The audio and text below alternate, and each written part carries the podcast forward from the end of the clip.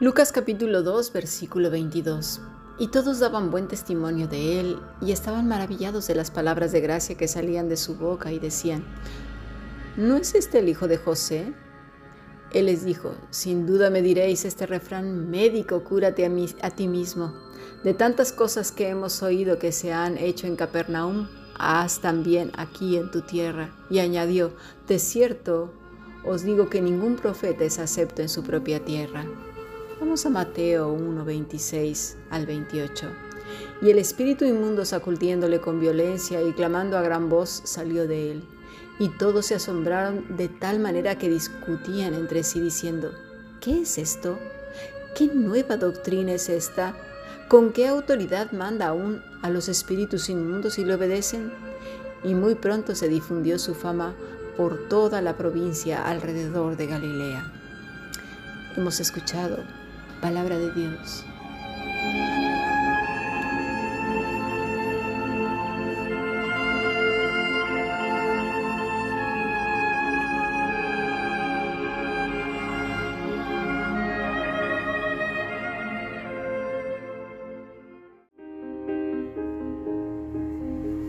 La Fundación Bíblica te invita a participar tanto de esta aula internacional hoy apegados a él, como sus cursos online en mol.fundacionbiblica.com.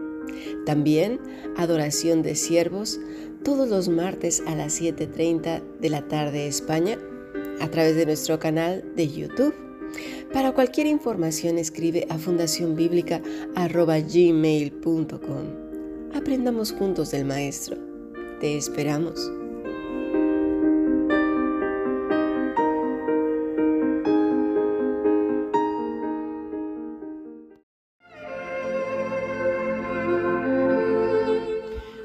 Continuamos con nuestro estudio del Evangelio de Lucas. Un tema bastante, bastante escabroso el que estamos viendo, porque es escabroso para nosotros porque el Señor es como si abriera nuestro corazón y entonces señalara punto por punto el motor que nos mueve y nos impulsa a hacer lo que hacemos. Es muy fácil ponernos en el papel de Juan muchas veces, de Job, del mismo Jesús y de otros santos hombres y mujeres de Dios cuando estamos sufriendo alguna situación.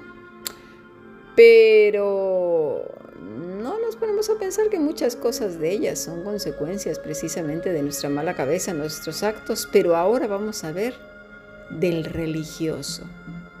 Nos vamos a poner del lado del religioso. ¿Qué es lo que piensa un religioso? Esta mañana, entonces, estuvimos tratando eh, ya algunos, algunos aspectos, bueno, desde ayer, ¿verdad? Que cuando se habla de la autoridad del maestro, sabemos que se refiere a su dependencia del Padre, a la vida armoniosa llena del Espíritu Santo. ¿Verdad? Y muchas veces y de maneras incomprensibles, como lo acabo de mencionar, nos sentimos identificados con Jesús cuando estamos peleando una causa que Él no nos mandó, que Él no, Él no está aprobando y que nada tiene que ver con el Evangelio. Así que vamos a poner mucho cuidado.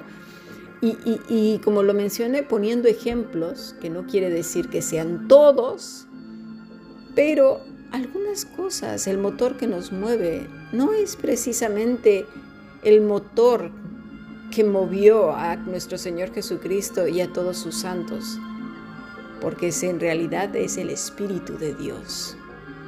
Vamos a ver.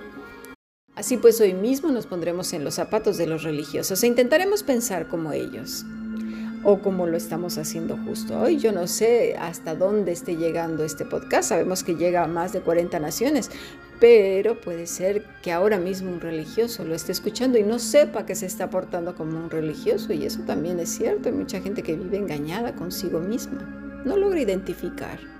Así que te pido que escuches hasta el final y le pidas a Dios un corazón humilde, que no, no sea tan duro para ti que lo apagues y digas no soporto esto. Espérate, vamos a tratarlo, porque aquí estamos todos juntos estudiando. Así pues veremos que le llamamos autoridad a algo que no tiene autoridad divina, sino hombres, guiando hombres, ciegos, guías de ciegos. ovejas torpes guiando a otras ovejas torpes. Una de las cosas que sin lugar a dudas era que estos fariseos, saduceos, escribas y religiosos estaban contemplando con asombro y maravilla que su adversario, llamado Jesús, hablaba impactando los corazones. Parecía que tuviera una luz interior que dejaba desnuda su vida, su alma y en evidencia delante de ellos mismos. Los pecadores se acercaban a Él en busca de perdón, misericordia, enseñanza, sanidad. Querían saber más de Él Cosa curiosa, los pecadores no se acercaban a ellos, a los religiosos me refiero, ¿eh? Vamos así entonces a imaginarnos un día están ellos hablando y aprendiendo y retroalimentándose de sus pecados religiosos. Ellos entonces Rigurosamente hacen todos sus ritos, las ceremonias se ven tan bellas, tan hermosas, ¿verdad? Porque así es el religioso. Quedan limpios porque hacen lavamientos de manos con hermosas palanganas o cuencos.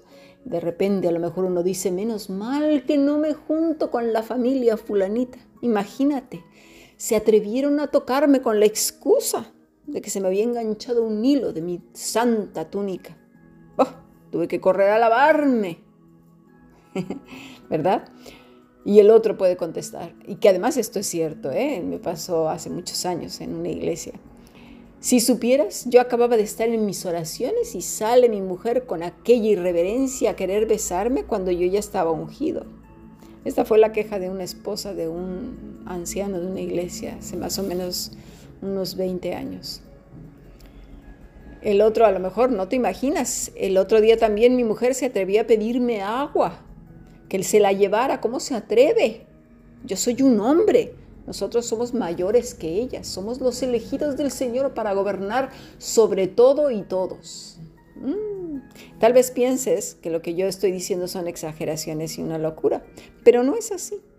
Parte de los ejemplos que eh, eh, voy a poner, y incluso el de los ungidos dos que acabo de mencionar, son hechos reales. Obviamente voy a omitir nombres porque pues por respeto simplemente, pero son reales y tú a lo mejor te has encontrado con estos o más.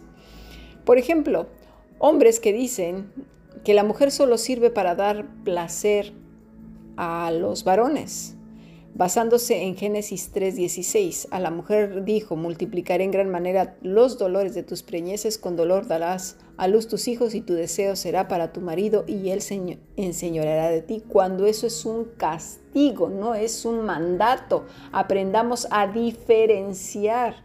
Nosotros al sujetarnos a Cristo, al Espíritu de Dios, ese castigo, esa maldición se rompe, señores, poner atención, señoras. Otra, la mujer solo sirve para tener hijos, apoyándose en 2 de Timoteo 2.15, pero salvará engendrando hijos si permanece en fe, amor y santificación con modestia. No se refería a esto, necesitamos ver el contexto de la carta de Pablo a Timoteo, que ya la veremos ahora eh, más adelante con otro ejemplo. La mujer solo sirve para el hogar, basándose otra vez en 2 de Timoteo. La mujer solo sirve para limpiar baños, enseñar niños, que además, eh, niños hasta y, eh, adolescentes y jóvenes hasta los veintitantos años. Yo de verdad aquí flipo porque no entiendo si esos niños entran dentro de la categoría LGTBIQ, siendo primero alguna especie de ameba que en algún punto de su vida se convierten en humanos y varones, porque antes de eso no sé qué son para estas personas, ¿verdad? porque cómo es posible que las mujeres te permitan que enseñen a los varoncitos hasta los veintitantos años y después qué eran antes, que me, que, me expliquen. ¿Sí? Porque si una mujer enseña a un varón hasta los 24, más o menos, que algunos de ellos pertenecen a los grupos juveniles o de jóvenes, luego ¿qué pasa? Ese ser que no se sabe qué es, a qué hora se convirtió en varón, qué era antes. Vemos lo absurdos que somos y nefastos con tal de apoyar nuestro pecado y que se ajuste como e, el pie asqueroso peludo de uñas y garras espantosas de la hermana de Cenicienta en el zapatito de cristal, ignorando Romanos 12, versículos 5 al 7. Así nosotros, siendo muchos, somos un cuerpo en Cristo y todos miembros los unos de los otros. De manera que, teniendo diferentes dones, según la gracia que nos es dada, si el de profecía, úsese conforme a la medida de la fe, o de servicio en servir, o el que enseña en la enseñanza. Aquí no hay diferencias. ¿eh?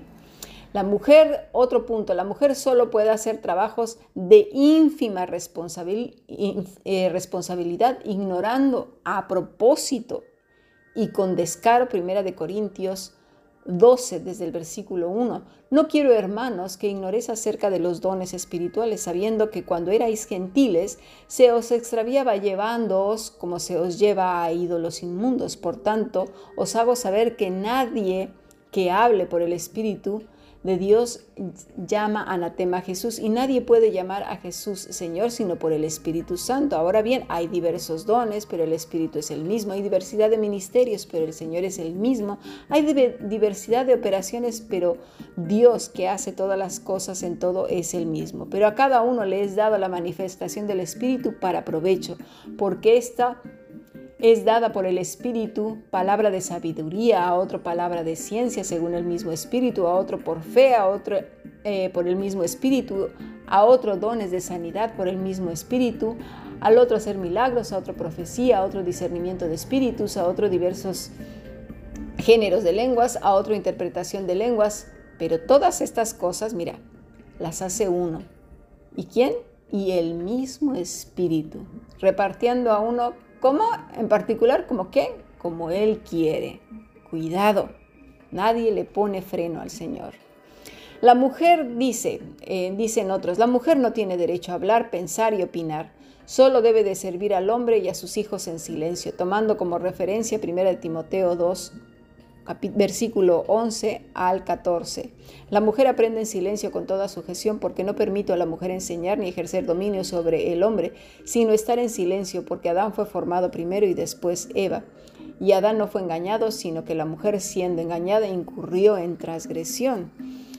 Cuidadito con no interpretar bien las escrituras, cuando lo que estaba tratando Pablo era un serio problema en las mujeres de, de Éfeso porque ellas eran, fíjate, las sacerdotisas de sus templos, la voz cantante en casi todas las cosas, eran la autoridad casi en todos los asuntos y habría que resolver ese serio problema al punto que los hombres no tenían prácticamente voz y voto. Por eso Pablo le dice a Timoteo que no tenga nadie en poco su juventud, estas mujeres necesitaban estar sosegadas aprendiendo la nueva vida en Cristo.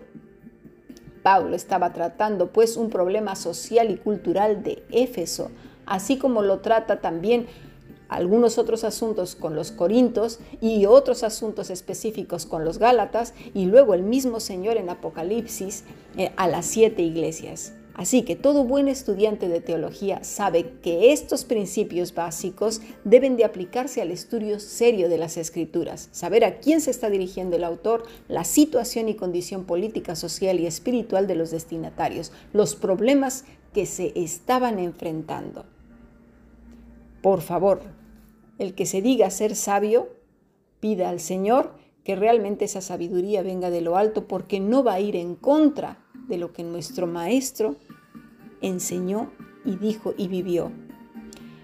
Otra de los argumentos de los religiosos, la mujer trabaja, su dinero entra en casa, pero no tiene derecho ni al dinero, ni a la casa, ni al gobierno, ni a nada. Simplemente tiene que trabajar en la casa los 365 días y cuidar los 365 días del hogar, usando Génesis 3, el que acabamos de ver, cuando realmente era un castigo y no un mandato del Señor.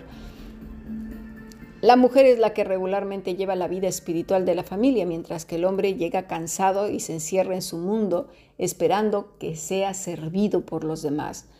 La mujer absorbe el papel pensando que eso es lo que Dios quiere y se vuelve mordaz con otras mujeres que gozan de la libertad con que Cristo las ha hecho libres.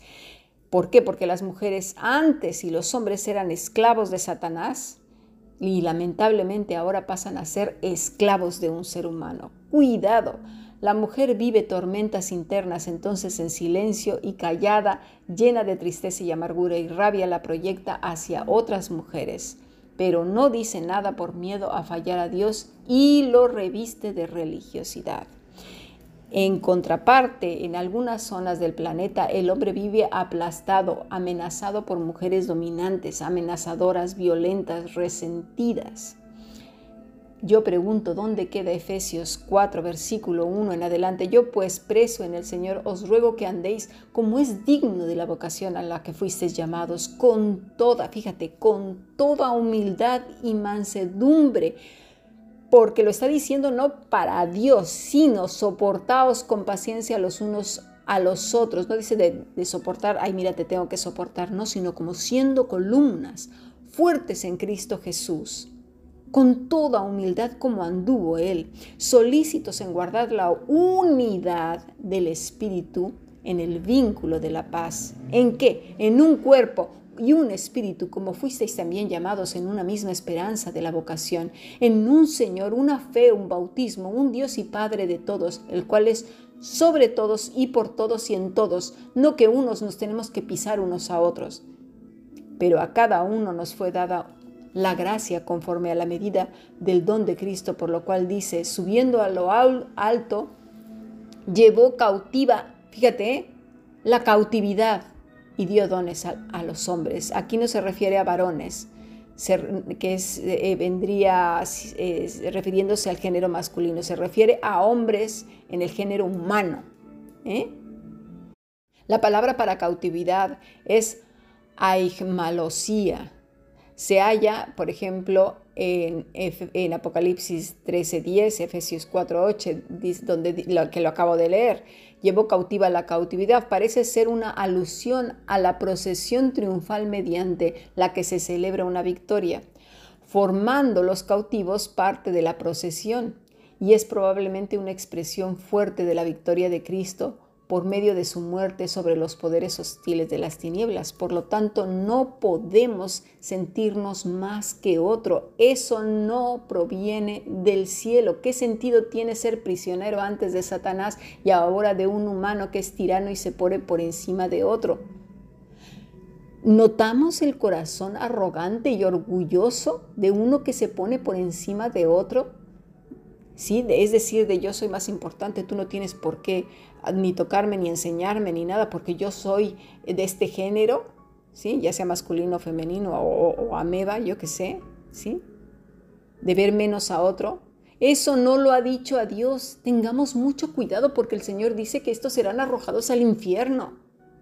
Leamos todo el contexto de la escritura. Pasemos al siguiente podcast.